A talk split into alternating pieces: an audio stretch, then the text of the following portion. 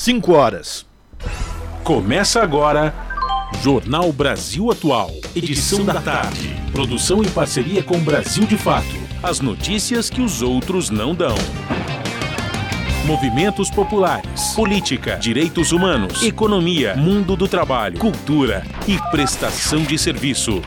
Jornal Brasil Atual. Edição da tarde. Olá, hoje é sexta-feira, sua linda, dia 9 de junho. Eu sou Rafael Garcia, junto com a Larissa Borer, apresentando mais uma edição do Jornal Brasil Atual. E estas são as manchetes de hoje. Pesquisa IPEC indica que governo Lula tem aprovação de 37%, com ótimo ou bom. Já os que consideram como regular somam 37%. Para 28% dos entrevistados, o governo é ruim ou péssimo. Supremo Tribunal Federal forma maioria e aceita o recebimento de mais um lote de 70 denúncias contra pessoas envolvidas nos atos golpistas do dia 8 de janeiro. Agora o Supremo chega ao total de 1.246 denúncias aceitas. STJ mantém condenações de Dallagnol e Supremo nega devolução de mandato. Ex-procurador terá que ressarcir os cofres públicos por gastos na Lava Jato. E hoje é o Dia Mundial de Imunização e o Ministério da Saúde faz um alerta sobre a necessidade de atualizar a carteira de vacinação. Deputada do PSOL protocola requerimento pedindo convocação do governador de São Paulo, Tarcísio de Freitas, na CPI do MST. Prazo para renegociação de dívidas de contribuintes está aberto até o dia 31 de julho. O programa permite renegociar dívidas tributárias com base na capacidade de pagamento do contribuinte. Coordenadora da APIB afirma que marco temporal para a demarcação de terras indígenas é afronta contra todo o povo brasileiro, a natureza e o futuro. Edital Mulheres em Movimento encerra inscrições de projetos amanhã, hein? Em sua sétima edição, o edital pretende apoiar 64 projetos liderados por mulheres e pessoas trans em até 50 mil reais. E final de semana de feriadão em São Paulo tem programação cultural especial. Museus e centros culturais promovem exposições, feiras e shows. 5 horas, 2 minutos, horário de Brasília. Participe do jornal Brasil Atual Edição da Tarde por meio dos nossos canais nas redes sociais. Facebook, facebook.com barra Rádio Brasil Atual. Instagram, arroba Rádio Brasil Atual. Twitter, arroba RA Brasil Atual. Ou pelo WhatsApp, o número você já conhece, é o 11 96893 7672. Você está ouvindo? Jornal Brasil Atual, edição da tarde. Uma parceria com Brasil de Fato. Na Rádio Brasil Atual. Tempo e temperatura. Sextou! A sexta-feira aqui na capital paulista é de tempo ensolarado, céu azul entre poucas nuvens. Agora os termômetros marcam 23 graus na região. Para hoje não tem previsão de chuva. A partir de agora, a temperatura começa a cair e durante a madrugada atinge os 14 graus. Madrugada de tempo firme e limpo. Nas regiões de Santo André, São Bernardo do Campo e São Caetano do Sul, a sexta-feira também é de tempo firme, céu azul azul entre poucas nuvens e sim, a tarde já está mais geladinha. Agora 23 graus na região. Para hoje, igualmente a todos os outros dias desta semana na região do ABC, não tem previsão de chuva. Durante a madrugada, o céu fica limpo e a temperatura cai, atingindo os 14 graus na madrugada. Sexta-feira em Mogi das Cruzes é de tempo ensolarado, céu limpo, poucas nuvens e o ventinho tá mais gelado. Neste momento, os termômetros marcam 22 graus. Para hoje, igualmente nas outras regiões, não tem previsão de chuva em Mogi das Cruzes. Os períodos da noite e da madrugada serão de tempo firme, céu limpo e temperatura mais baixa na casa dos 12 graus. E em Sorocaba, interior de São Paulo, olha, mesma coisa. A sexta-feira é de tempo firme e céu azul, sem nuvens. Não tem previsão de chuva. Agora, os termômetros marcam 23 graus e durante os períodos da noite e madrugada, o tempo continua limpo e a temperatura cai, atingindo os 13 graus.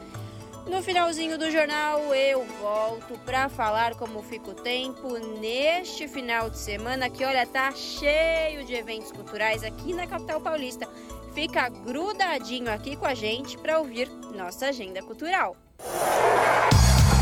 Na Rádio Brasil Atual, está na hora de dar o serviço. Vamos lá, 5 horas, 5 minutos, trânsito aqui nessa sexta-feira, apertada por um feriado. Trânsito tranquilo aqui na cidade de São Paulo. São 310 quilômetros de ruas e avenidas monitoradas pela CET com trânsito lento hoje. E uma boa notícia para o motorista que circula aqui pela cidade, viu? Hoje não tem rodízio. Então os carros com placas finais 9 e 0 podem andar tranquilamente por toda a capital. A Zona Sul apresenta nesse momento 88 quilômetros de lentidão é a região que apresenta maior índice de congestionamento. Depois vem a Zona Leste com 82, Zona Norte com 44, região Central, ou melhor, região Central aparece com 53 quilômetros, Zona Norte 44 e por fim a Zona Oeste com 43 quilômetros de ruas e avenidas com trânsito congestionado aqui na cidade de São Paulo. E agora a gente vai saber como é que está a movimentação dos trens, o transporte público, tanto no metrô como na CPTM, nessa sexta-feira, meio calabresa, meio mussarela, com a Larissa Bora. Vamos lá, Rafa. Segundo o metrô, o site do metrô, todas as linhas operam em situação normal, tá tudo tranquilinho, viu? E segundo o site da CPTM, mesma coisa, tá tudo tranquilo, todas as, as linhas estão operando em situação normal. Rafa, conta pra gente como que tá aí a situação das rodovias nessa tarde de sexta-feira. Então, o motorista que está aqui em São Paulo quer ir para o ABC ou Baixada Santista não vai encontrar nenhum ponto de congestionamento segundo a concessionária. Tudo tranquilo. Também não tem é, neblina no alto da serra, portanto o motorista tem uma viagem é, segura, né? Também não chove, então tranquilinho. Agora, se você está na Baixada, vai subir agora para o Planalto, a rodovia Anchieta apresenta congestionamento, viu gente? E é um congestionamento grande, viu? Vai de 52 a 45, segundo a concessionária, por conta de excesso de veículos. Então, se você puder, evite a rodovia Anchieta na, no retorno à cidade de São Paulo, ao Planalto. Prefira a rodovia dos imigrantes, que não apresenta nenhum ponto de congestionamento. Lá na Baixada, a rodovia Padre Manuel da Nóbrega, que faz a ligação da Baixada Santista com o litoral sul de São Paulo, também tem o um trânsito normal nesse momento. Se você vai pegar a estrada, boa viagem! Rádio Brasil Atual 98,9 FM. FM. Jornal Brasil Atual. Edição da tarde. 5 horas mais 8 minutos. O governo do presidente Lula tem aprovação de 37%, segundo pesquisa IPEC, divulgada nesta sexta-feira. Para essa parcela de brasileiros entrevistados pelo Instituto, é ótima ou boa a gestão iniciada em 1 de janeiro em meio a ameaças de golpes. Já os que consideram como regular somam 37%, mas para 28% dos entrevistados é ruim ou péssimo. Não sabem ou não responderam 3%. Segundo o jornal O Globo, que divulgou a pesquisa, este terceiro mandato de Lula conseguiu agradar até aqui parte relevante dos eleitores que votaram no ex-presidente Bolsonaro no segundo turno de 2022. Ainda segundo o jornal, apesar da polarização política, 19% dos que apertaram 22 nas urnas indicaram aprovar a maneira de governar de Lula e 16% dizem confiar no atual presidente. A pesquisa IPEC entrevistou pessoalmente 2 mil brasileiros com mais de 16 anos entre os dias 1 e 5 de junho em 127 municípios. O levantamento tem margem de erro de dois pontos percentuais para mais ou para menos, com nível de confiança de 95%. Acertando a hora, 5 horas 10 minutos. E se para você a coisa tá ruim, pro Dallagnol tá pior, viu, gente? Dias difíceis para ele. O STJ está mantendo as condenações e o Supremo Tribunal Federal está negando a devolução do mandato. O ex-procurador terá que ressarcir ainda os cofres públicos por gastos que ele fez enquanto trabalhava na Lava Jato. Enquanto isso, ele segue como ex-deputado. É o que lhe cabe nesse momento. Mas quem vai trazer os detalhes é a Inara Chagas do Brasil de Fato. O Corpus Christi provavelmente não será o melhor feriado da vida do agora ex-deputado federal Deltan Dallagnol. Isso porque ele sofreu duas derrotas na justiça bem na véspera do feriado. O ex-procurador da República deve continuar sem mandato na Câmara. Além disso, terá de ressarcir os cofres públicos por valores gastos indevidamente com diárias e passagens aéreas no período em que era procurador da Operação Lava Jato. A primeira derrota do dia veio do Supremo Tribunal Federal. O deputado cassado entrou com recurso junto ao STF para reverter a decisão de suspensão do mandato. A cassação, decidida por unanimidade pelo Tribunal Superior Eleitoral, foi devido a um entendimento de que o agora ex-parlamentar tentou burlar a lei da ficha limpa. Isso ocorreu quando ele pediu exoneração do cargo de procurador enquanto respondia a processos disciplinares abertos para apurar sua conduta durante a Lava Jato. Ao deixar o Ministério Público Federal em 2021, Dallagnol tinha 15 processos contra ele em andamento. Além disso, já tinha recebido penas de censura e advertência aplicadas pelo Conselho Nacional do Ministério Público. Ainda na última quarta, Dallagnol recebeu a notícia de mais um revés na Justiça. Por seis votos a cinco, o Superior Tribunal de Justiça decidiu manter a condenação do ex-procurador por gastos indevidos com passagens aéreas e diárias na época da Lava Jato. O STJ seguiu o entendimento do Tribunal de Contas da União. Em 2022, o TCU afirmou que o modelo de funcionamento da força-tarefa da operação gerou prejuízos de 2 milhões e 800 mil reais aos cofres públicos. A decisão do TCU tinha sido suspensa pela Justiça Federal em Curitiba após recurso dos advogados do ex-procurador. A União, então, recorreu e o STJ determinou a retomada do processo. Além de Dallagnol, foram condenados o ex-procurador-geral da República, Rodrigo Janot, e procurador-geral João Vicente Romão. De São Paulo, da Rádio Brasil de Fato, locução Inara Chagas. 18, 17 horas mais 12 minutos. E a maioria dos ministros do Supremo Tribunal Federal votou pelo recebimento de mais um lote de 70 denúncias contra pessoas envolvidas nos atos golpistas de 8 de janeiro. Agora, o Supremo chega a 1.246 denúncias aceitas das 1.390 apresentadas pela Procuradoria-Geral da República todas relacionados a dois grupos de infratores: pessoas que participaram diretamente dos atos de vandalismo e aquelas que incitaram o movimento. No grupo de agora, seis denúncias são relativas a investigados acusados de participação direta nos atos. Neste caso, os crimes imputados são mais graves, entre os quais associar, associação criminosa armada, tentativa de golpe de Estado, deterioração de patrimônio tombado e dano qualificado ao patrimônio da União. 5 horas 3 minutos e a deputada do PSOL protocola requerimento pedindo a convocação do governador do estado de São Paulo, Tarcísio de Freitas, na CPI do MST. A Luciene Cavalcante quer que o governador explique a motivação para ter tanta pressa assim para vender as terras devolutas do estado. Quem traz detalhes é o Douglas Matos, do Brasil de Fato. Suplente na CPI que investiga o MST, a deputada federal Luciene Cavalcante protocolou um pedido de convite para que o governador de São Paulo, Tarcísio de Freitas, do Republicanos, e o presidente da Fundação Instituto de Terras do Estado de São Paulo, Guilherme Piai, deponham na comissão. Cavalcante quer que a dupla explique aos deputados federais a motivação para a venda rápida de terras devolutas no Estado. O PL da grilagem, aprovado na Alesp Assembleia Legislativa de São Paulo em 2022, durante o governo de Rodrigo Garcia, do PSDB, regularizou o leilão de terras devolutas no estado. Na gestão de Freitas, o Palácio dos Bandeirantes tem acelerado o processo.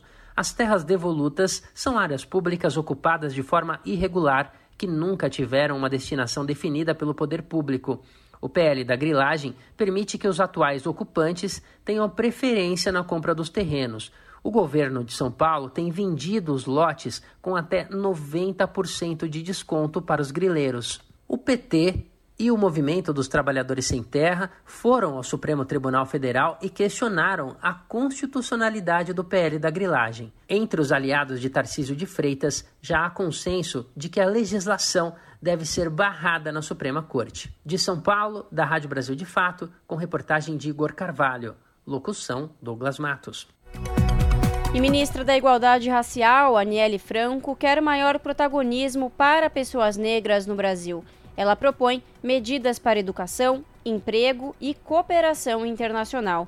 Da ONU News, em Nova York, as informações com o repórter Felipe de Carvalho.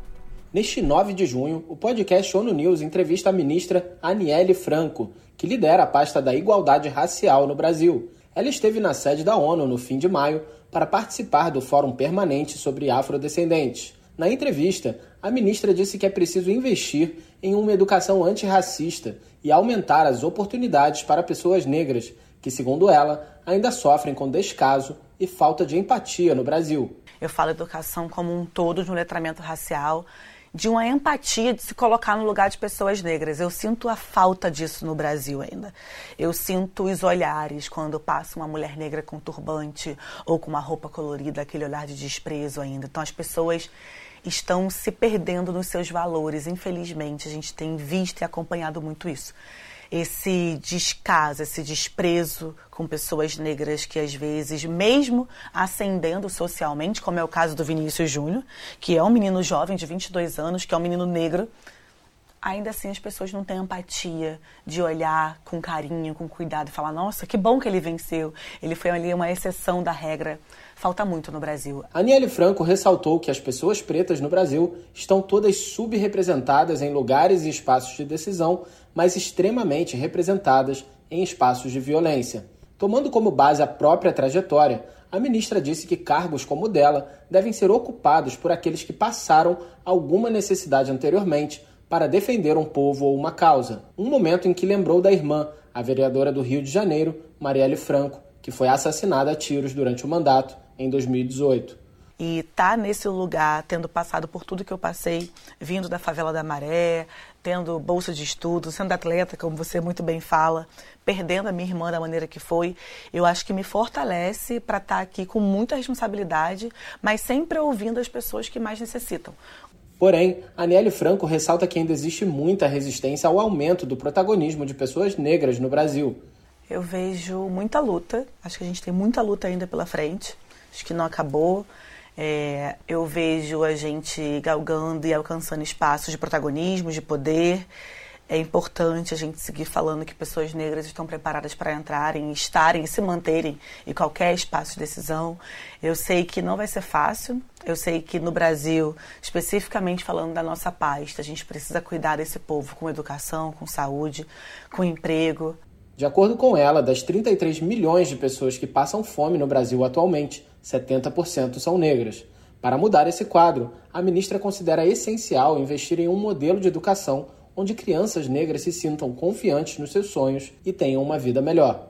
E um outro ponto que eu acho crucial é termos professores e professoras antirracistas. Não adianta a gente colocar professores dentro de uma sala de aula de uma escola pública, por exemplo, onde o público majoritário são de crianças negras e que eles não tenham empatia ou não mostrem representatividade ou não entendam a importância daquela criança estar ali.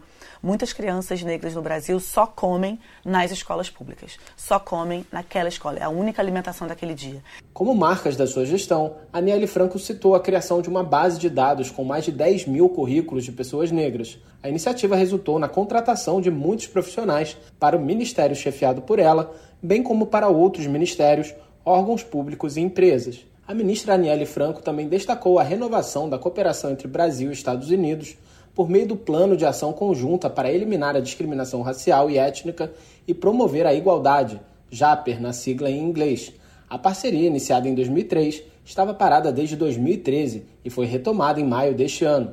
Segundo a ministra, uma das prioridades será combater o genocídio da população negra. A ministra da Igualdade Racial acredita que o Brasil pode liderar pelo exemplo. Da ONU News em Nova York, Felipe de Carvalho.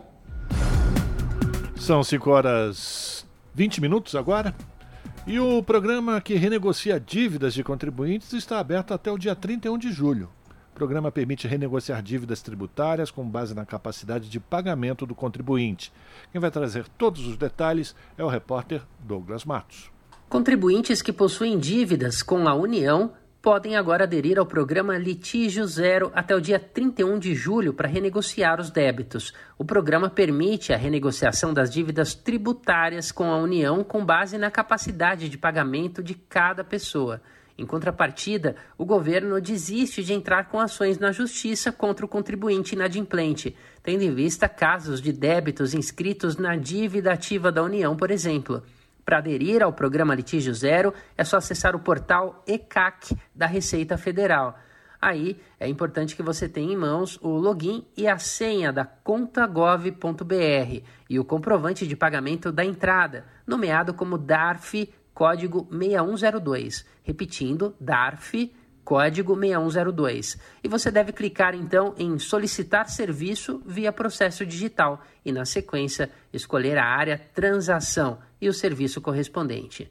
Em seguida, é só incluir os documentos em arquivos separados. A aplicação dos descontos é feita baseada no caráter da dívida e no tipo de contribuinte. Pessoas físicas, MEIs e pequenas empresas que possuem dívidas abaixo de 60 salários mínimos podem ter desconto de 40% a até 50% sobre o valor devido, para estes, o prazo máximo de pagamento é de até 12 meses. Empresas que devem valores considerados pelo governo irrecuperáveis ou de difícil recuperação e que sejam superiores a 60 salários mínimos terão descontos de até 100% sobre multas e juros. O número de prestações deve ser ajustado ao valor do débito.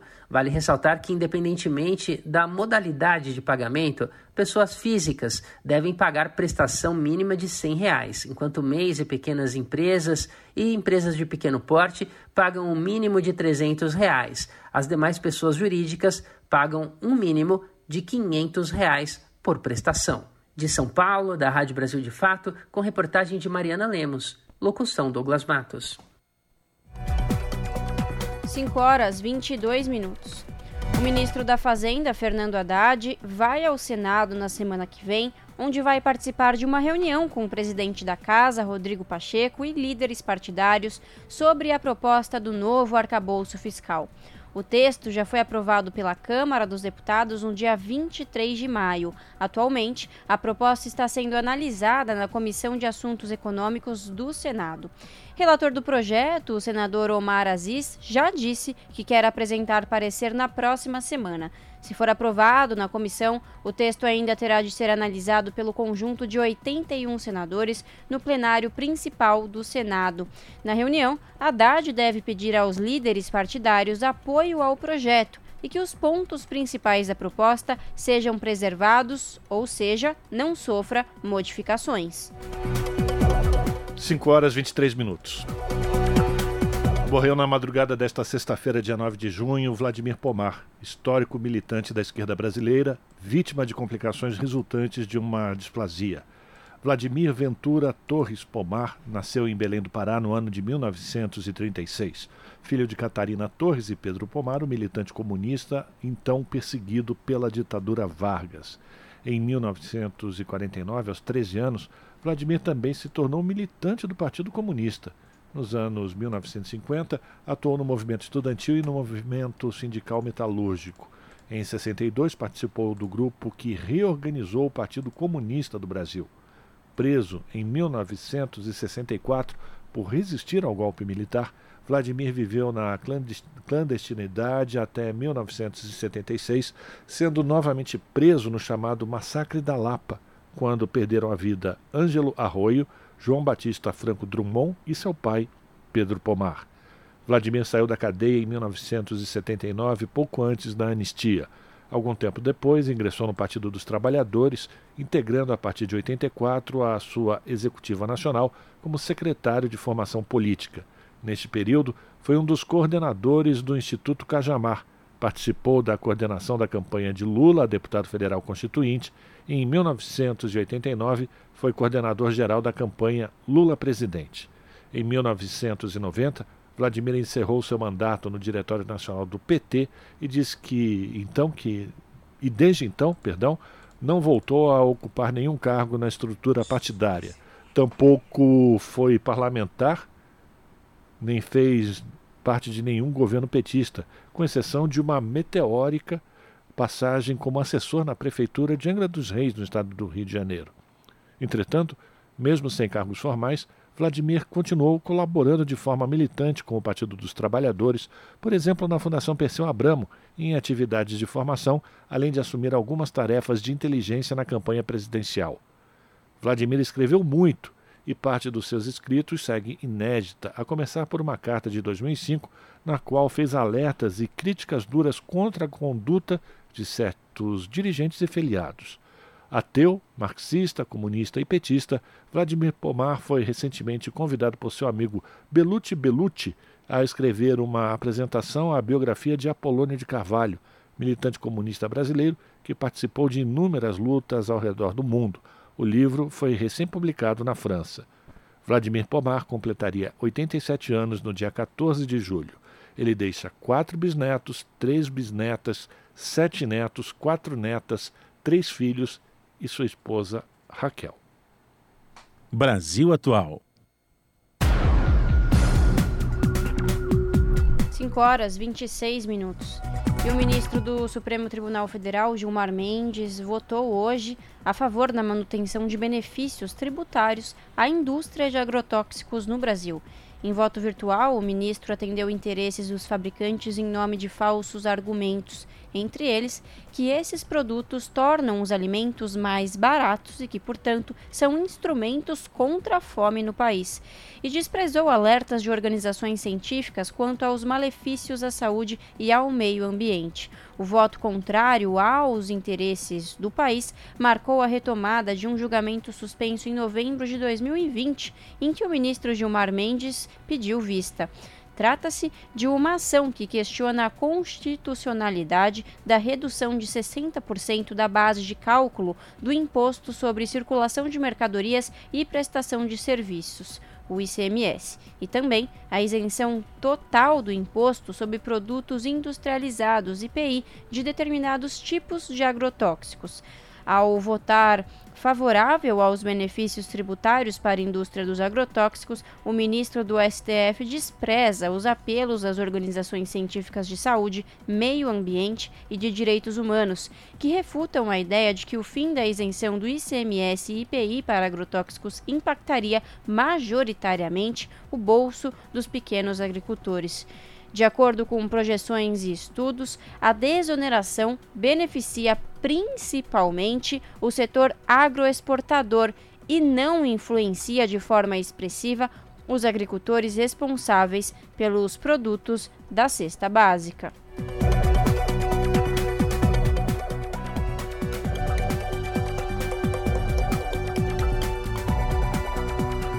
São 5 horas e 28 minutos. E o que a exploração de petróleo na foz do Amazonas tem a ver com a saúde dos mares do planeta?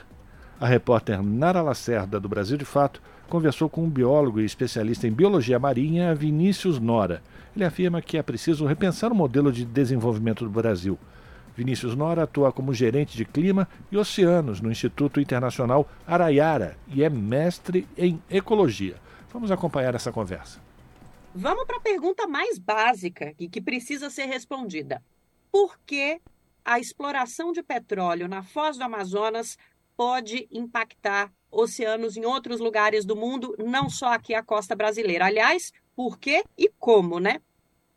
É, a gente tem falado bastante sobre isso e eu vou tentar dividir a minha, minha resposta aqui do ponto de vista do impacto sócio socioambiental, né, social e ambiental, e do ponto de vista econômico também, porque tem uma perspectiva econômica também de definição de desenvolvimento, qual desenvolvimento a gente quer para o nosso país, né?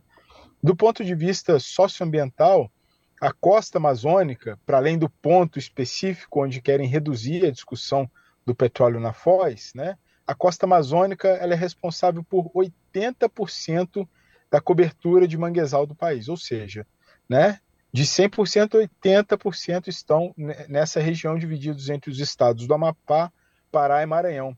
a gente também tem o maior, o segundo maior é, recife, é, conjunto de recifes, de ambientes recifais do Brasil, que são os recifes amazônicos, né? A gente tem um, um outro bloco de recife, uma outra área de recife importante, que são os recifes relacionados a abrolhos, né? Mas esses recifes amazônicos, eles têm uma característica única, ainda pouco conhecido pela ciência, com inúmeras é, lacunas do conhecimento.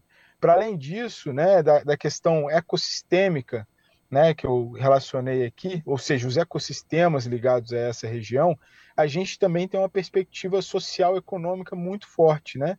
Pará e Maranhão, é, em 2010 para 11, quando a gente ainda tinha estatística pesqueira nacional, configuraram entre os cinco maiores produtores de pescado do país. Então, é, contribuem para a economia do Brasil de forma muito significativa. Pescarias de pargo, pescarias de pescada amarela, pesca é, cata do caranguejo, camarão. Né? O Maranhão tem um dos maiores bancos camaroeiros do Brasil. Então, você pode, no Sudeste, no Sul, no Centro-Oeste, estar consumindo pescados dessa região. E, para além disso, tem um complexo né, social muito importante. Você tem 12 reservas extrativistas no litoral do Pará, outras quatro no Maranhão, se a gente esticar até o delta do Parnaíba, que já deixa de ser costa amazônica, você contaria cinco, né? Você tem estações ecológicas, áreas marinhas protegidas, como a APA do Marajó. Você tem três terras indígenas vinculadas à região do Oiapoque, Parque Nacional do Caborange. Somente nas reservas extrativistas do Pará são 66 mil famílias que dependem da cata do caranguejo, né? fazem o extrativismo do, do açaí. Então a gente está falando de um lugar é, muito sensível do ponto de vista social, ambiental e também econômico, né?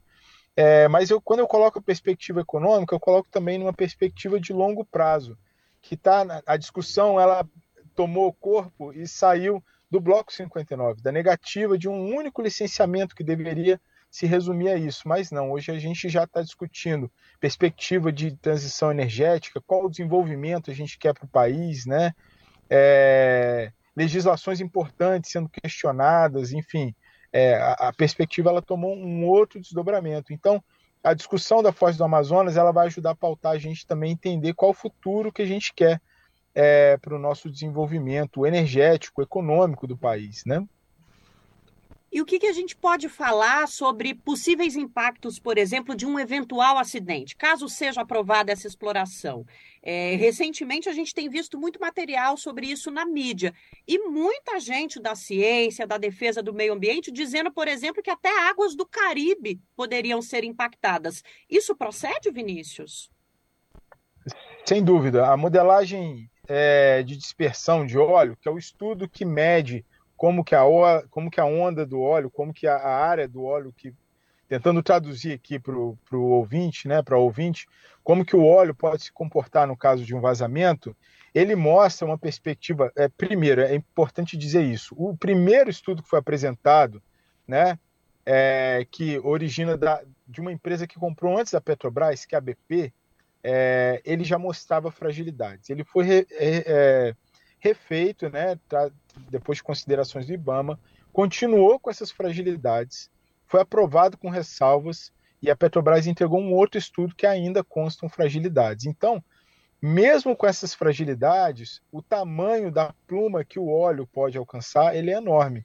Né? O estudo formal do, do EIA-RIMA que a Petrobras entregou, ele não mostra o toque na costa do Brasil. Eu já vou falar disso, tá? Guarda essa informação mas ele é, é, tão grande que ele toca a costa da Guiana, da Guiana Francesa, é, da Guiana Suriname, né, é, entre outros países. Isso numa perspectiva de algumas horas, né, algumas dezenas de horas. Então isso pode se comportar de diversas formas, porque é uma modelagem, né? É um sistema matemático que foi desenvolvido para dar um direcionamento e, por exemplo, também ajuda a definir quais são as áreas de influência é, no qual o empreendimento deveria é, é, fazer plano de comunicação, programa de fauna oleada, enfim, várias outras questões vinculadas ao, ao licenciamento. O, o, a modelagem não mostra o, o toque na, na, costa do Brasil, é, coincidentemente, por algum acaso, não tocando justamente nos ecossistemas mais frágeis que a gente tem nessa região, né?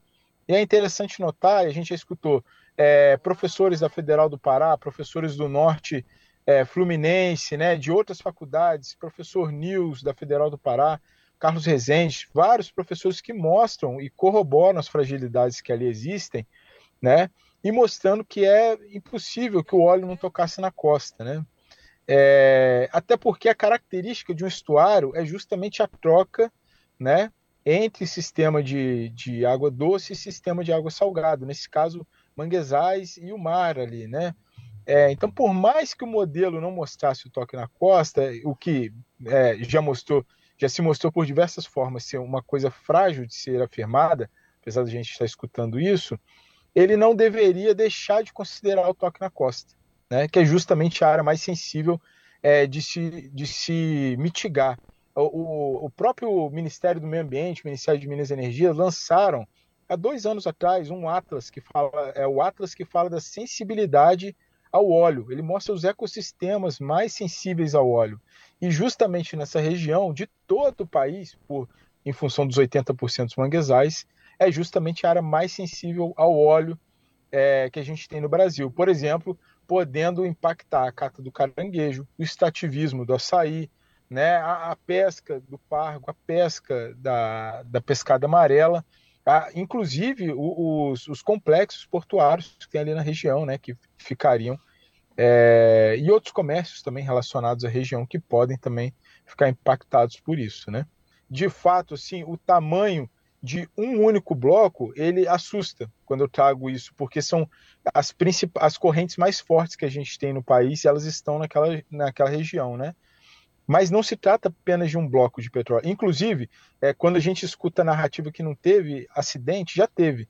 No passado, o, o bloco FCA1 ou FCA4, agora me foge o número, ele perdeu uma sonda é, de lugar e teve que abandonar a, a, perfuração num outro momento da legislação brasileira, onde foi possível perfurar a região e, e as outras perfurações que tiveram não encontraram petróleo, né?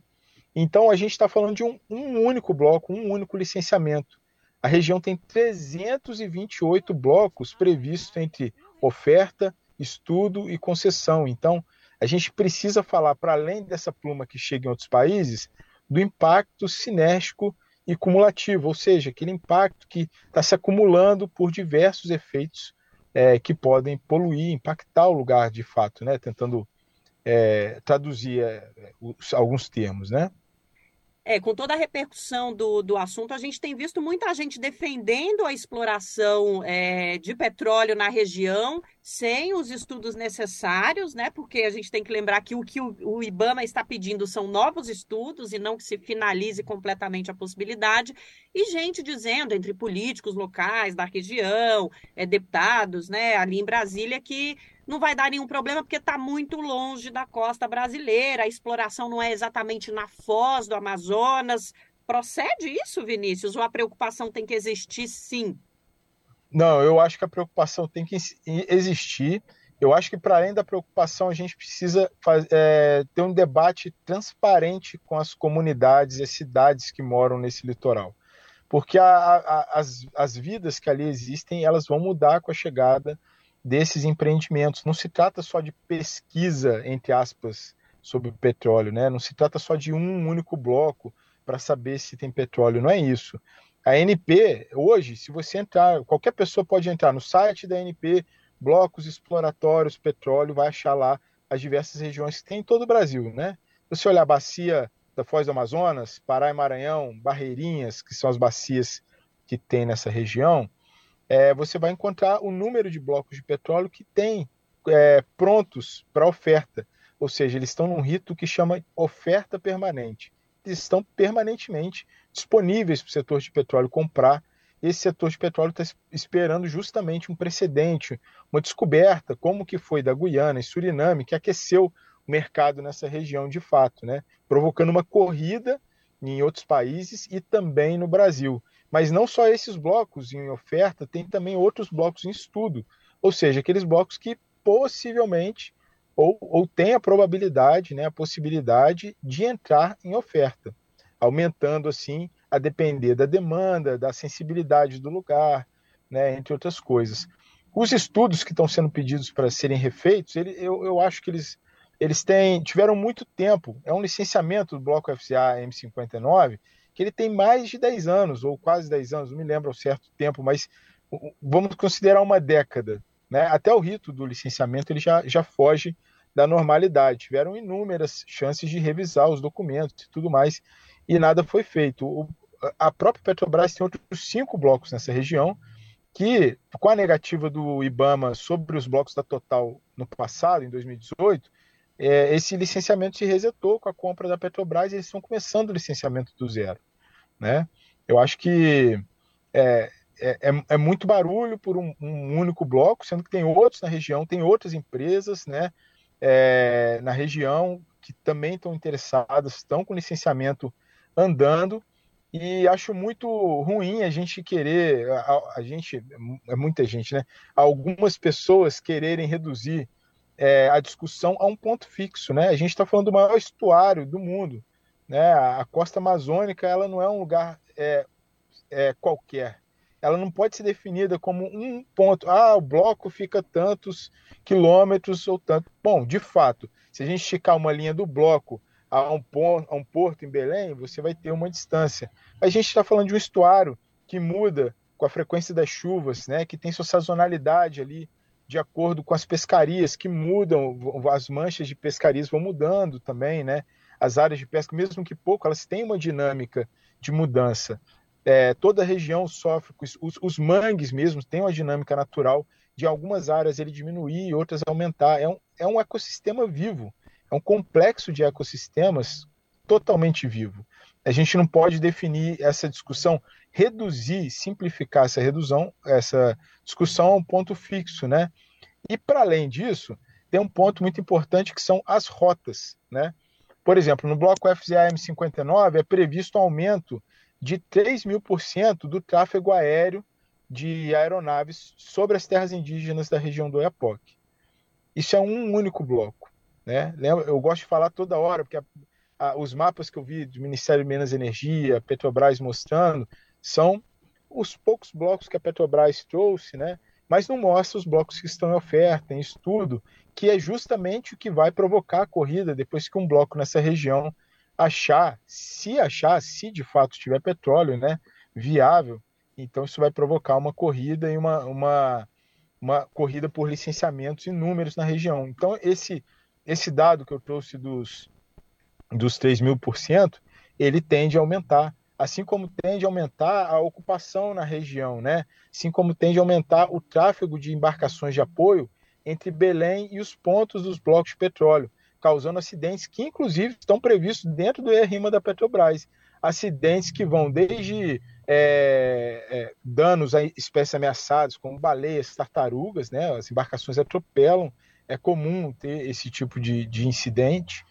É, e, e, também a, a, as pescarias, as, as, a rede de espera, né, as embarcações de arrasto, elas vão começar, além de ter áreas restritas, porque os blocos de petróleo vão aumentar, então são áreas que também são restritas à pesca, as embarcações, no, no plano de comunicação da Petrobras, ela avisa do dano que pode causar, inclusive com acidentes com embarcações de, pescadores que eventualmente não tenham luz, sinalização correta, que podem ser, se acidentar no caminho dessas grandes embarcações.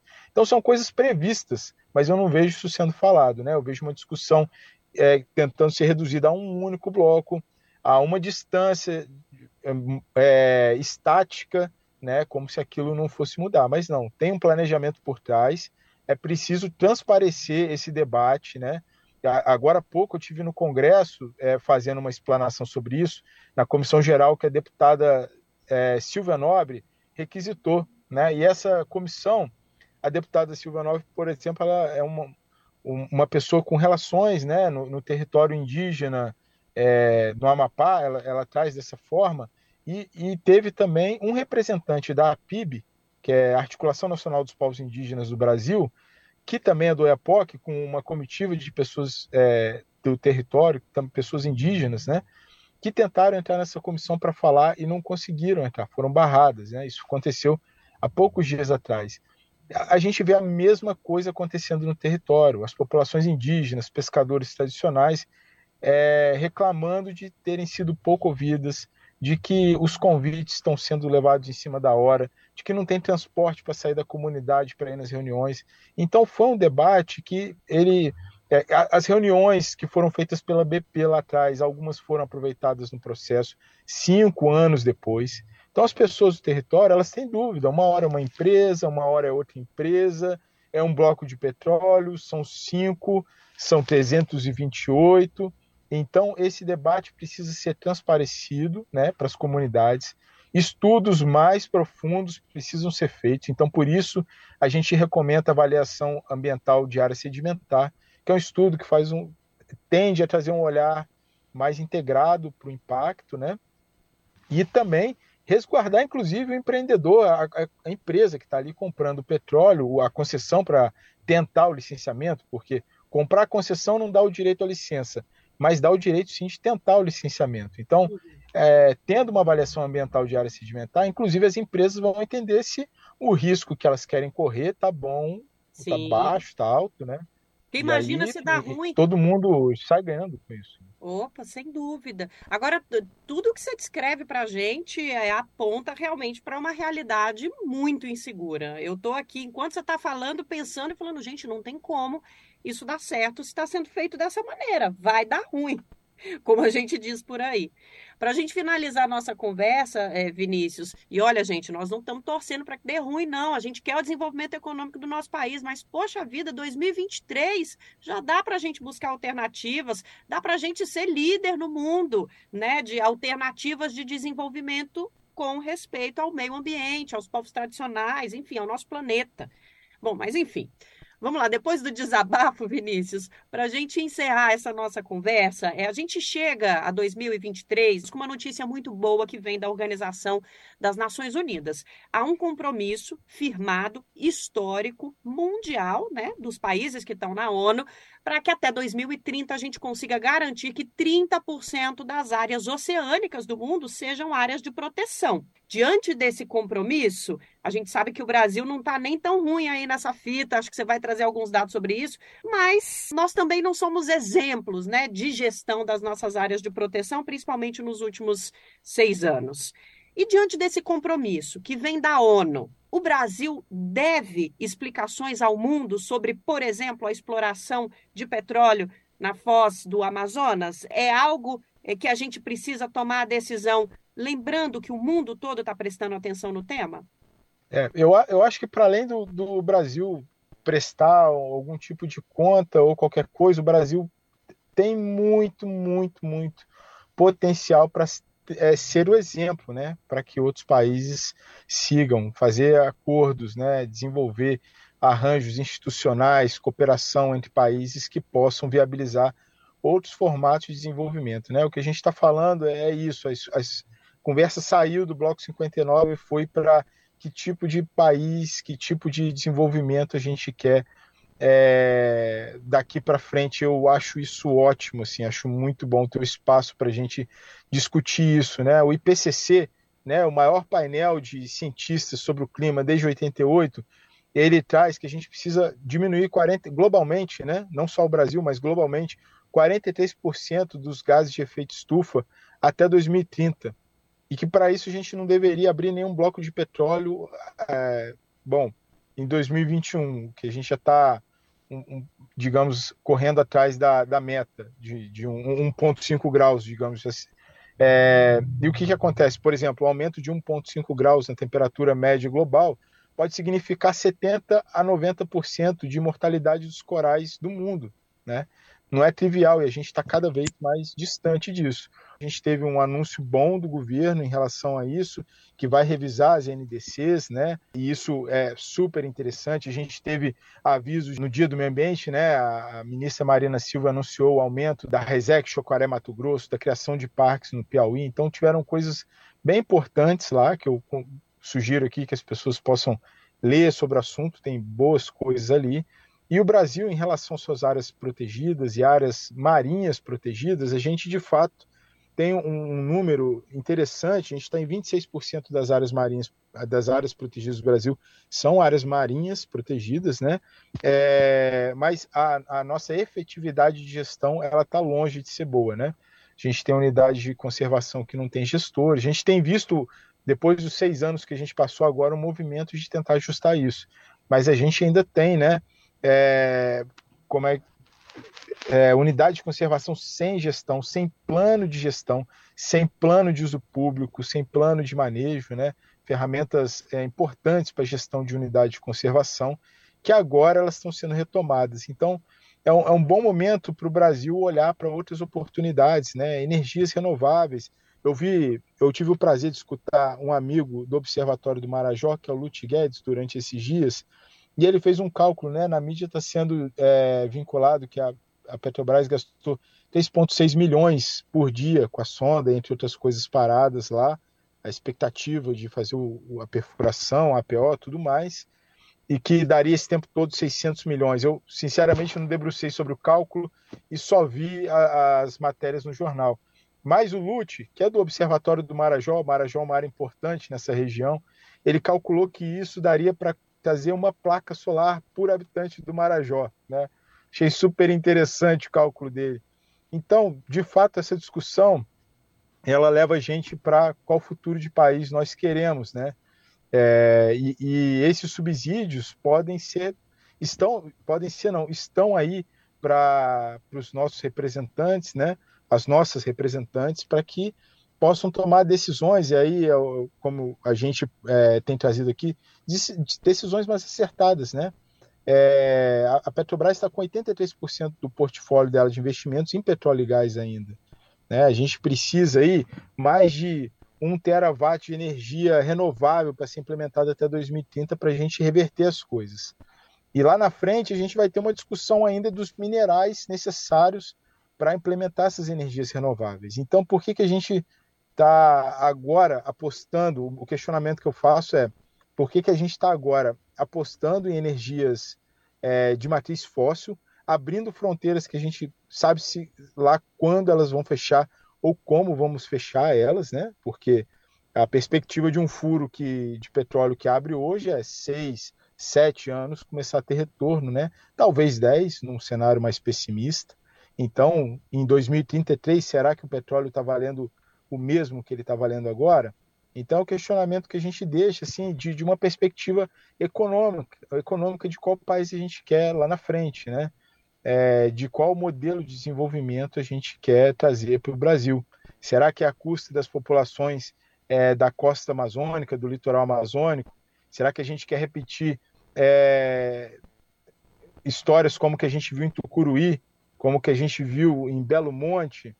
Eu acho que não é o melhor caminho a ser tomado. Então, o nosso conselho é que é, sejam revistas algumas, é, algumas opções para o Brasil, né, para o desenvolvimento econômico, e caso essas opções sejam de fato é, definidas, que elas sejam feitas de fato com transparência, com bons estudos, né, com diálogo com as comunidades, com as organizações locais, para que a gente não caia no problema que a gente está vendo agora, né, estudos com fragilidades, né, é, e, e, uma série de discussões que elas tiveram muito tempo para serem sanadas, eu diria. Sem dúvida. É isso. E a gente convida as pessoas que estão ouvindo a gente para essa reflexão também, sabe? De vez em quando a gente está conversando sobre populações indígenas, populações tradicionais, quilombolas, que dependem é, da preservação ambiental para o dia a dia, né? E a gente se sente tão distanciado, tão distanciada, mas essa luta, e a gente tem falado muito isso, nos últimos dias por causa do marco temporal, né, que passou lá na Câmara. Essa luta é do país como um todo, gente, porque olha, na vida prática, até o jeito que a gente come feijão, mandioca, arroz e, farinha vem dessas populações tradicionais. E, e, isso é só um exemplo anedótico, porque é, efetivamente nós somos parte desse projeto de nação. E efetivamente a gente tem que participar dessas discussões e fazer esse questionamento. Peraí, já não está em tempo de fazer diferente, né? E mostrar que existe a viabilidade e a possibilidade.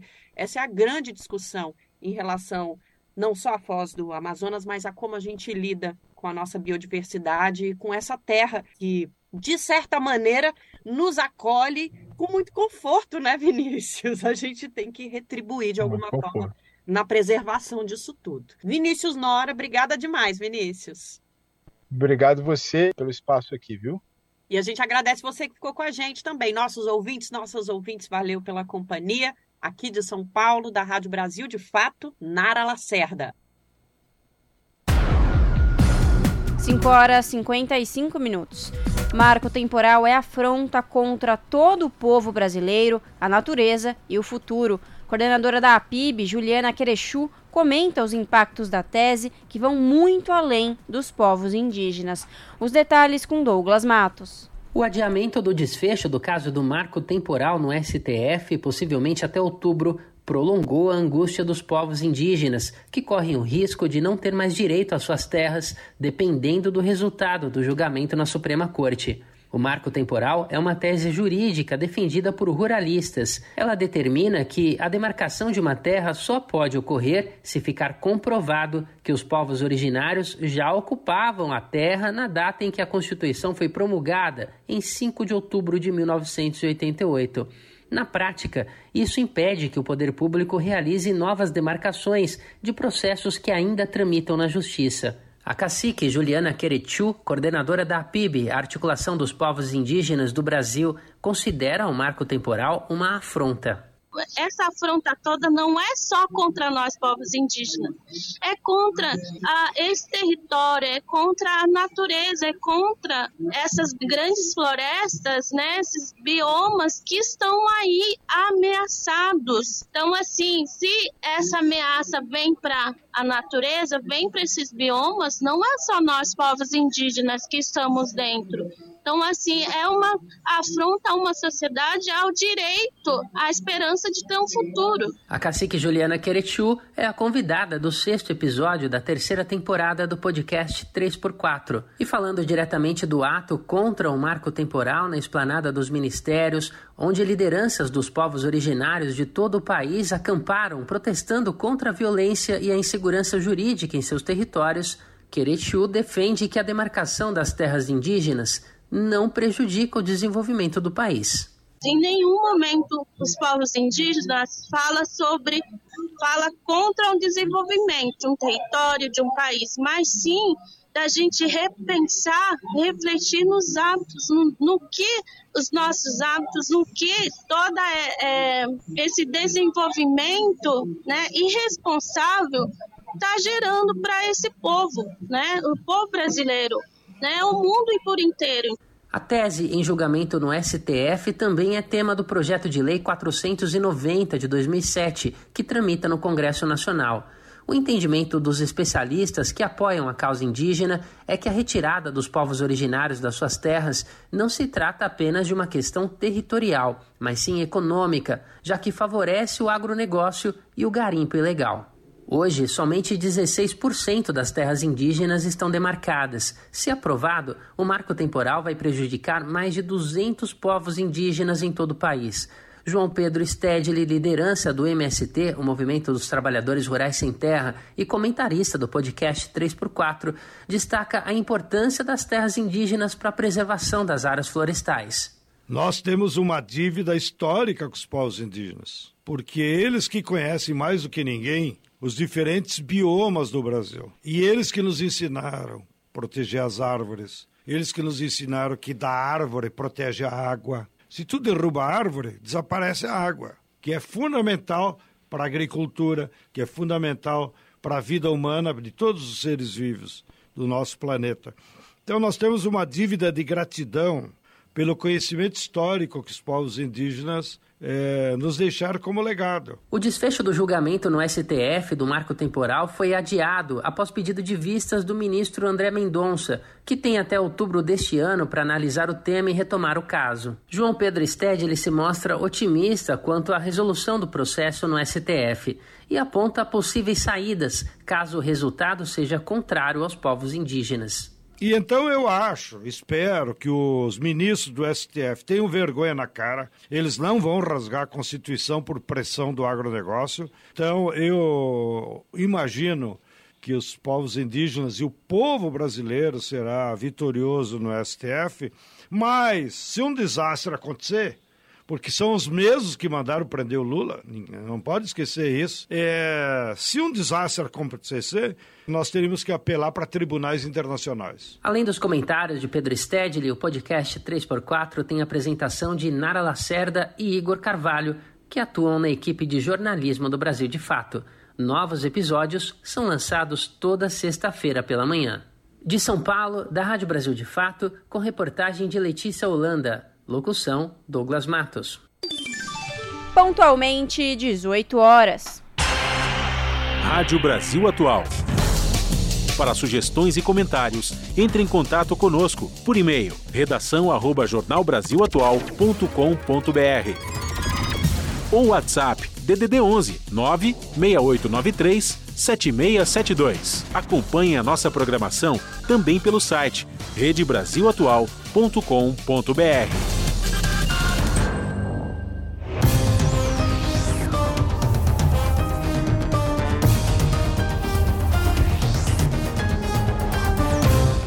E agora é hora de fazer conexão com a redação do seu jornal para a gente ficar sabendo quais são os destaques do dia. O seu jornal começa pontualmente às 19 horas na TVT, canal digital 44.1 e também pelo canal do YouTube, youtube.com/tvt. No comando dela, a apresentadora Ana Flávia Quitério. Boa noite, Flavinha. Quais são os destaques desta sexta? Olá, Lares e Rafa, uma excelente noite a vocês e a todos os ouvintes da Rádio Brasil Atual. Finalmente, um dia aguardado por muitos, a sexta-feira. Isso para quem não emendou, né? Não teve o feriado, quem não pôde curtir o feriado, porque quem já está aproveitando desde quinta-feira, hoje é mais um dia de descanso no sol, na praia, enfim, onde quer que vocês estejam curtindo aí essas altas temperaturas. Por falar em temperatura, um dos destaques do jornal será a previsão do tempo, né, com uma mudança na semana que vem, isso na metade da próxima semana. Enquanto isso não acontece, temperaturas altas, tempo seco e cuidado redobrado, né? Cuidados redobrados, na verdade, com a hidratação, umedecer ali as narinas e os olhos com soro fisiológico, tomar bastante água para poder ajudar a saúde nesse tempo de umidade baixa do ar. Bom, tirando a questão da previsão do tempo, temos outros destaques. Um absurdo atrás do outro em São Paulo, né? O primeiro, um homem negro, isso foi notícia em vários meios de comunicação, teve os pés e mãos amarrados e foi carregado como mercadoria por policiais militares após furtar duas caixas de bombons em um supermercado. Como se isso fosse pouco, a juíza da audiência de custódia não considerou a ação como tortura. E movimentos de, de direitos humanos denunciam que houve racismo e o comportamento dos policiais foi sim criminoso. Tanto é que o próprio advogado né, do, do moço, é, do homem, disse que ele furtou, na verdade, para comer, porque estava com fome. O fato é que os policiais precisam responder dentro da corporação pelo que eles cometeram, já que tortura e racismo são crimes inafiançáveis. Claro, nada justifica roubar, não, mas os métodos utilizados por esses policiais também não são justificáveis, né? E o Estado brasileiro também precisa ser cobrado e muito, porque, na verdade, não é um caso isolado, né? Vimos hoje em São Paulo, já vimos no Sul e assim, toda semana são notícias do tipo, isso tem que parar, né? Na verdade, isso tem que ter um outro tipo de segmento de punição e, claro, como eu disse há pouco, o Estado brasileiro precisa ser cobrado. Bom, outro destaque é um dos assuntos mais discutidos no governo federal é a reforma tributária. Bom, a proposta ela quer mudar a forma de cobrança de impostos no país. Mas será que a população, gente, sabe o que é reforma tributária? Pois é. É isso que vamos saber na nossa reportagem. A Caroline Campos, a nossa repórter, foi às ruas e perguntar para o pessoal: vocês sabem o que é reforma tributária? Na reportagem vocês vão conferir a resposta. Outro destaque: O governador de São Paulo, bolsonarista Tarcísio de Freitas, acelera o processo para regularizar terras devolutas, que são aquelas que deveriam ser devolvidas por fazendeiros ao Estado. Bastaria ao grileiro pagar a terra com desconto de até 90% do valor. E para encerrar, coisa boa, né? Você já sabe o que, você vai fazer no final de semana? Você que não foi viajar, tá por aqui, tá por Sampa? Bom, a gente vai te ajudar, viu? com uma programação bem diversificada. Por aqui em São Paulo, nós temos várias atrações. E olha só, já anota aí, hein? Entre elas, a Parada do Orgulho LGBT, que vai acontecer na Avenida Paulista. Para quem anda pela Avenida Paulista aqui, olha, vou te dizer, já estão começando os preparativos. A avenida toda colorida para receber esse mega evento, né? Que tá, na verdade vem pessoas até de outros países para poder curtir essa festa. Além disso, temos também a Feira do Livro lá no antigo estádio do Pacaembu, também bem bacana, são vários expositores. Vale a pena dar uma conferida, aproveitar esse tempo gostoso que está fazendo e à noite também. E também para quem aguarda, né, esses meses junho e julho, festa junina, na verdade, e tem alguns lugares que é julina também, né, porque vai até julho que é um momento tão aguardado por, né, grande parte dos brasileiros, por mim inclusive, não é mesmo? Então, São Paulo tem vários locais com festas juninas. E o bom disso tudo, que esses destaques que eu acabei de passar para vocês da agenda cultural, é tudo de graça. Pois é. Então vale a pena dar uma conferida, você que está aí em casa, né, pasmando aí, tá de bobeira, bota uma roupa bacaninha e vai curtir esses dias aí de tempos a temperaturas agradáveis, que vale a pena. Bom, esses foram os destaques então do seu jornal. Eu espero que vocês tenham um excelente jornal aí, Lares e Rafa, cheio de novidades, imagino eu, como o seu jornal também que está cheio de novidades e informações. E eu espero por vocês pontualmente às sete da noite, hein? Não vão se esquecer. Beijo grande e até daqui a pouco. Até daqui a pouco, Ana Flávia. E a gente continua agora trazendo destaque, só com uma outra Ana. Agora a Ana, Ana Rosa Carrara, que vai falar dos destaques do Revista Brasil TVT, que você vai acompanhar amanhã, a partir das 18 horas, com reprise também no domingo às 18 horas, no canal 44.1 Digital e também aqui na Rádio Brasil Atual 98,9 FM, além do canal da TVT no YouTube, youtube.com/barra TVT. Diga aí, Ana Rosa, quais são os destaques da, do Revista Brasil TVT para esse final de semana?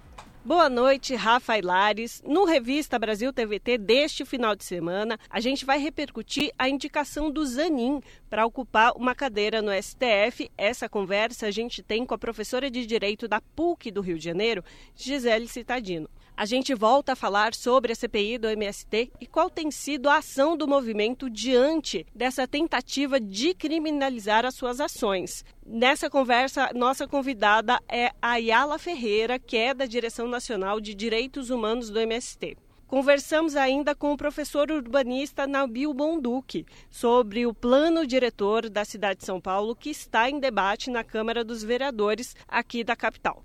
Já com o jornalista Joaquim de Carvalho, do 247, a gente aborda as recentes entrevistas do empresário Tony Garcia, que vem dizendo que atuou ilegalmente como agente infiltrado a mando de Moro ali na Operação Lava Jato. Além de falar com o deputado Paulão, do PT, lá de Alagoas, sobre a operação que apura a corrupção em compras de kits de robótica no Estado e qual seria a possível ligação dessas ações com Arthur Lira, já que pessoas muito próximas a ele é que estão sendo investigadas. No campo internacional, a gente conversa com o Márcio Monzani, que é da Uniaméricas, para falar o que vem acontecendo com Gustavo Petro lá na Colômbia. E claro que a gente fala também sobre a parada LGBTQI AP+, que acontece no domingo aqui na Avenida Paulista. E neste tema, nossa convidada será Carolina Iara, que é deputada estadual da bancada feminista do PSOL. Então eu convido todo mundo a acompanhar o programa a partir das 18 horas no sábado, com reprise no domingo, no mesmo horário, aqui na Rádio Brasil Atual e também na TVT. Forte abraço para vocês e para todas as ouvintes e os ouvintes. Eu espero vocês por lá. Jornal Brasil Atual, edição da tarde. Uma parceria com Brasil de Fato. 18 horas mais 9 minutos. Cantor e compositor Chico César diz que o MST é parte de sua vida e é parte da vida contemporânea do Brasil. Ele afirma que é preciso acabar com monopólios tanto na arte quanto na terra. Os detalhes com Douglas Matos.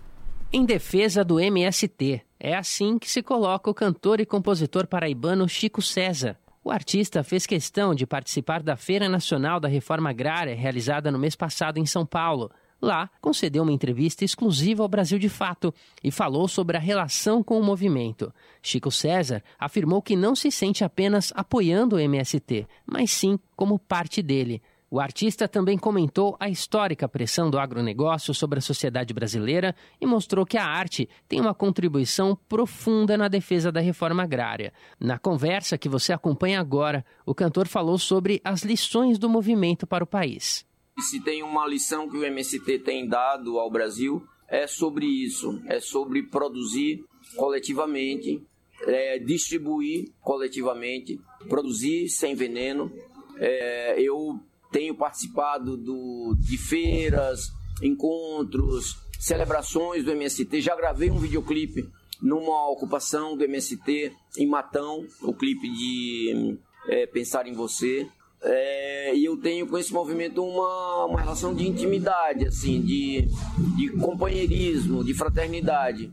Na conversa, Chico César falou sobre os caminhos para além do agronegócio e também explicou por que se sente parte do movimento dos trabalhadores rurais sem terra. Porque é um movimento que faz parte de uma renovação né, do modo de fazer política no Brasil, de uma, uma política social é, de verdade, é, que traz novas lideranças, que traz um, um novo papel. Acho que das ligas camponesas lá de trás, de Julião, até chegar aqui hoje, nós caminhamos muito.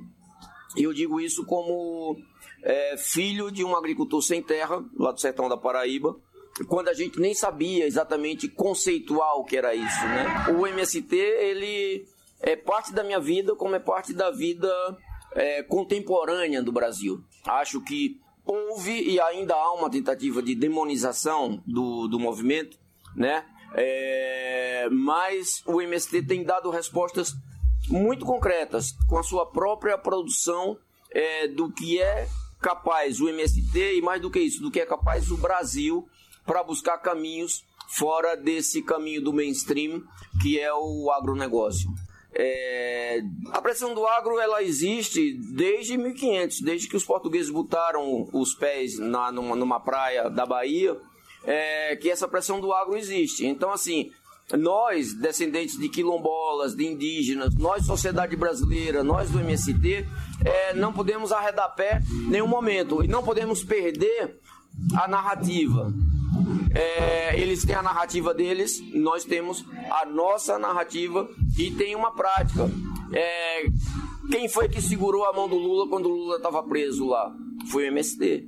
Né? O MST ficou acampado, ficou é, o tempo inteiro que Lula teve lá, o MST teve do lado de fora. Né? Então Lula não estava só dentro da cadeia, né? O Lula estava e aí o, o, MST levava artistas, eu mesmo fui lá, eu toquei na porta da, da, da, da penitenciária lá. É, fui ao acampamento. Então, é, se tem um movimento é, que pode e deve ser transparente nas suas ações para que a, a, própria sociedade entenda, é, é, o, é o movimento dos sem terra, né? Porque já tem aí uns 30 anos e há essa tentativa de demonização isso sempre vai acontecer, mas não temos nada a, a temer e vai avançar cada vez mais. Ocupar, produzir, distribuir, socializar. Ainda na entrevista ao Brasil de Fato, Chico César falou que a reforma agrária é necessária para pacificar o país e quem ganha com isso é a sociedade e a cultura brasileira. Sinto que é preciso acabar com muitos monopólios, né? É, muitos monopólios e, e tirar, né? Nós temos lugares diferentes de, de, de produção, né, desses lugares diferentes, tirarmos produtos diferentes, né? Acho que as monoculturas são muito maléficas, né? Às vezes nós temos uma vasta extensão de terra que produz só cana, outro lugar que só produz laranja, outro lugar que só produz soja transgênica, e nós precisamos de que essa que a produção de várias coisas, várias se misturem, né? Então nós precisamos isso tanto na arte quanto é, na terra. Acho que uma reforma agrária no Brasil que nunca houve, de verdade, nunca houve, apesar dos governos de Dilma, é, de Lula, de Fernando Henrique, o Brasil precisa. É isso que vai pacificar o Brasil do ponto de vista macroeconômico e, obviamente, a cultura vai se beneficiar com isso.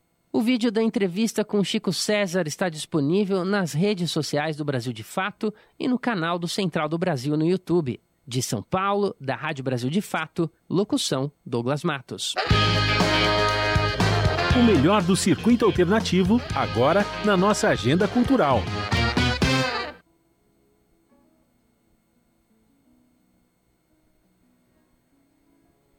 Sexta-feira chegou e já sabe, né? Tem agenda cultural trazendo eventos para curtir com a família, com os amigos, com o crush e também com a criançada. E sempre naquela pegada de eventos acessíveis, com precinho baixo ou melhor, gratuito. Vamos lá!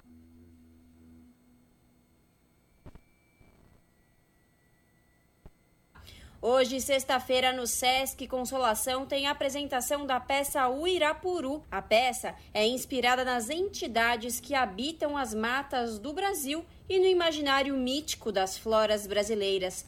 O nome da peça é também o nome de um pássaro brasileiro considerado o cantor da floresta, que significa ser humano transformado em pássaro ou ave enfeitada em tupi-guarani, a língua dos povos originários do Brasil.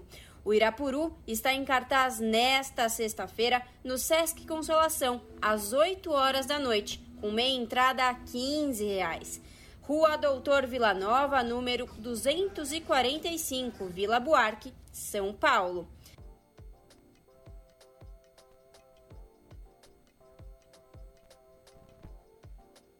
Nesta sexta também começa o Festival Portugal 360, pela primeira vez aqui em São Paulo.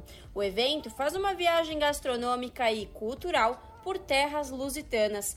Com programação diversificada, o evento contará com mostra de cinema português, talks sobre viagens, cultura, literatura, educação, investimento, show cookings de gastronomia, workshops de artesanato.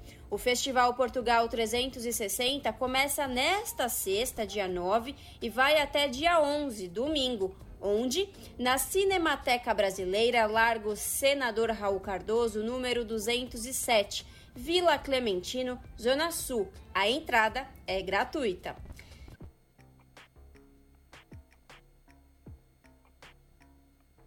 E neste sábado é possível conhecer a exposição Quebradinha do artista Nenê.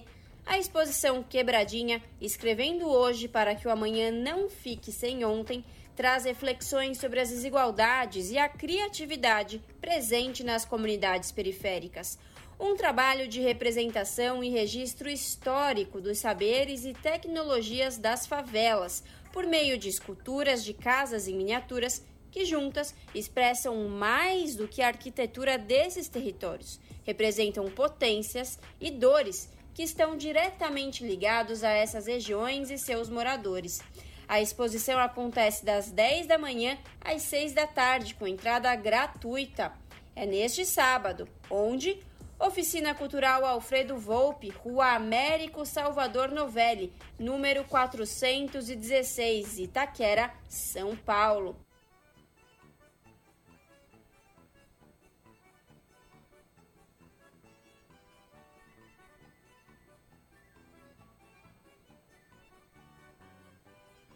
E para dar as boas-vindas ao mês de junho, já tem festa junina para curtir neste sabadão. A tradicional quermesse da Igreja do Calvário, paróquia São Paulo da Cruz, em Pinheiros, já começou o arraiar. Neste final de semana, tanto sábado como domingo, vai dar para pular a fogueira a partir das 5 e meia da tarde.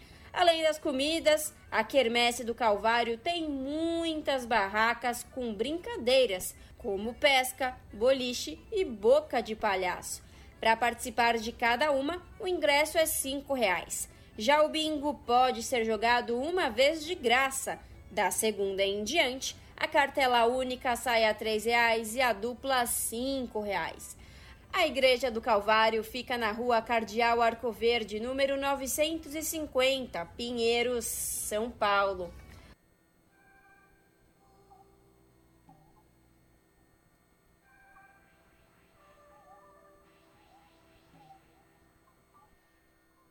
Agora, se você quer curtir o sábado para ir ao teatro, está em cartaz a peça 30 anos esta noite ou o Espelho Negativo com questões que abordam as dores femininas a partir das experiências de Dulce Muniz.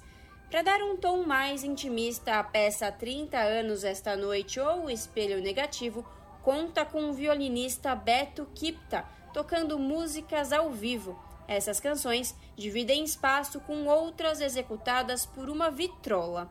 É neste sábado, às 18 horas, a peça 30 anos esta noite ou O Espelho Negativo, no Teatro Estúdio Helene Guariba, Praça Franklin Roosevelt, número 184, República, São Paulo. Ingresso gratuito.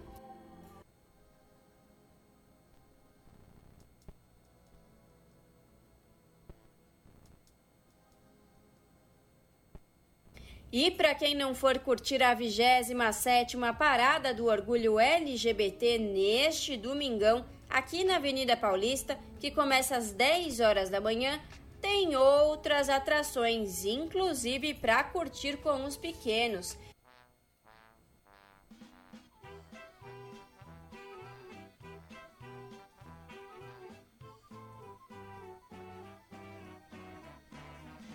Neste domingo, dia 11 de julho, a partir das 4 da tarde, para curtir com a criançada, tem no Sesc 24 de maio a peça teatral O Palhaço e o Mágico.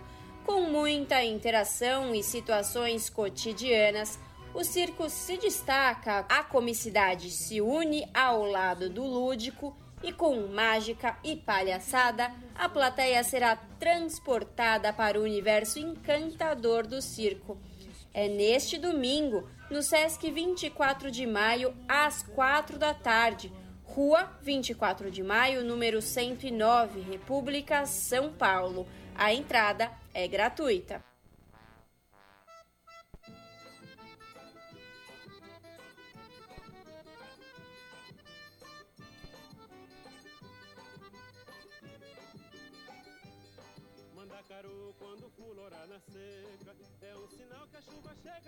E para finalizar, no clima de festa junina, no domingo no Sesc Ipiranga tem a cantora Ana cantando Gonzagão. Ana mergulha de corpo e voz no repertório do Rei do Baião nesta retomada dos festejos juninos.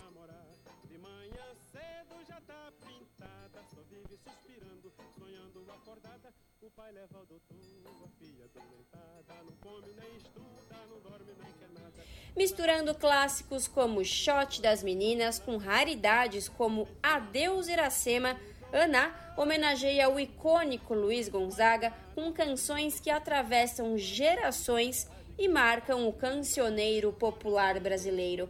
É neste domingo, às 18 horas, no Sesc Ipiranga, cantora Ana homenageando Luiz Gonzaga.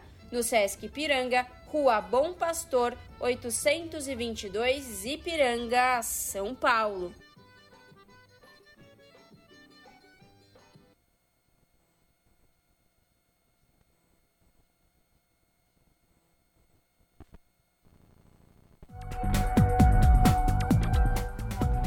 Seis horas, 24 minutos. E nesta sexta-feira é celebrado o Dia Mundial de Imunização e o Ministério da Saúde faz alerta sobre a necessidade de atualizar a carteira de vacinação. Quem vai trazer os detalhes é o Madson Euler. A data celebra a importância da vacina, que foi responsável por eliminar no Brasil doenças como a poliomielite e diminuir os casos de outras, como sarampo. A ministra da Saúde, Nízia Trindade, reforçou pelas redes sociais a importância da atualização da caderneta de vacinação. Hoje é dia de todos nós nos unirmos em uma só missão: retornar às altas coberturas vacinais do nosso país. A baixa cobertura nos expõe ao risco da volta de doenças que já haviam sido eliminadas. É hora de reconquistar essa história.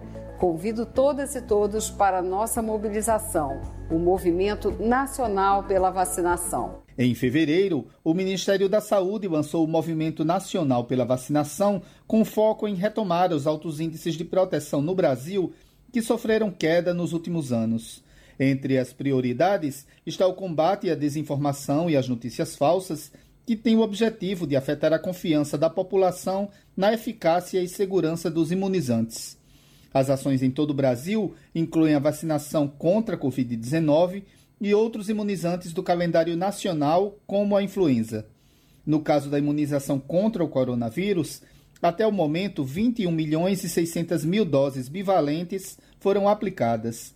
Já em relação à vacina contra a gripe, foram aplicadas mais de 43 milhões de doses no Brasil, um número baixo. A campanha iniciada em abril precisou ser prorrogada porque não atingiu a meta de pouco mais de 81 milhões de brasileiros vacinados.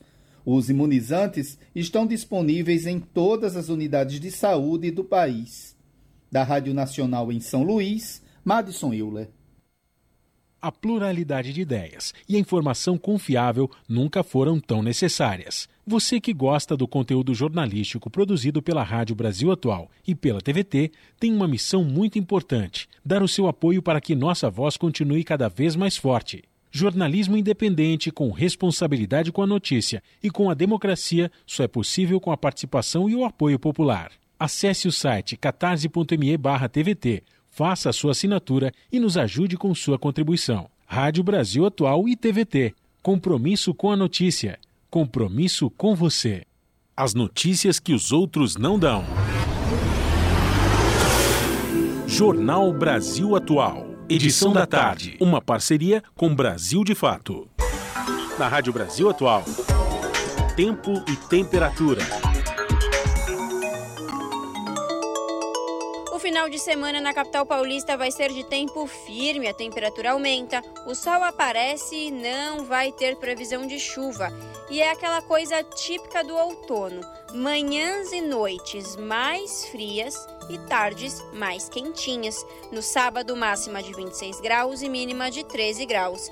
E no domingo, aqui na capital, a temperatura máxima será de 27 graus e a mínima de 14 graus.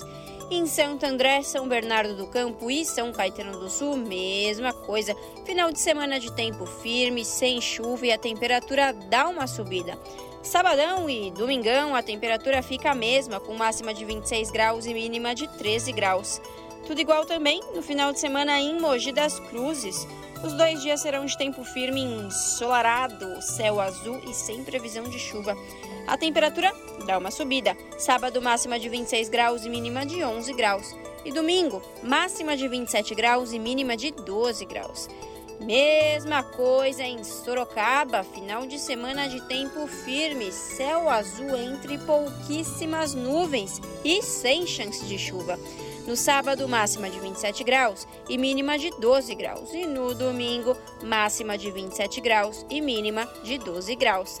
E para quem está curioso para saber como fica o tempo na segunda-feira, olha, pode ficar tranquilo, porque o dia será ensolarado e sem previsão de chuva. Um spoiler: o tempo muda é na terça-feira. Gente, bom final de semana! Muito bem, a gente vai terminando aqui mais uma edição do Jornal Brasil Atual que teve trabalhos técnicos dele, o Cinquentão das Massas, o Terror de Mauá, Fábio Balbini. A apresentação também com Larissa Borer e este que vos fala, Rafael Garcia. Você fica agora com o papo com o Zé Trajano, às sete da noite. Vocês sabem, tem a Ana Flávia Quitério com o seu jornal, trazendo as principais notícias do Brasil e do mundo ao vivo, tudo aqui no, na, no, na TVT e também no canal da TVT no YouTube, youtube.com.br não custa lembrar que amanhã, a partir das seis da tarde, você também acompanha o Revista Brasil TVT. A gente teve aqui a participação da Ana Rosa Carrara trazendo os destaques. Só coisa bem legal. Bom, para você que nos acompanhou até agora, agradeço pela sua audiência. Fiquem bem, passem um ótimo final de semana. Aproveitem essa noite de sexta-feira. Se você vem para a Parada Gay, cuidado, né? Segurança sempre em primeiro lugar. E a gente volta a se encontrar na segunda-feira, a partir das 5 da tarde, com mais uma edição do Jornal Brasil Atual. A todas e todos, um ótimo final de semana. Até lá!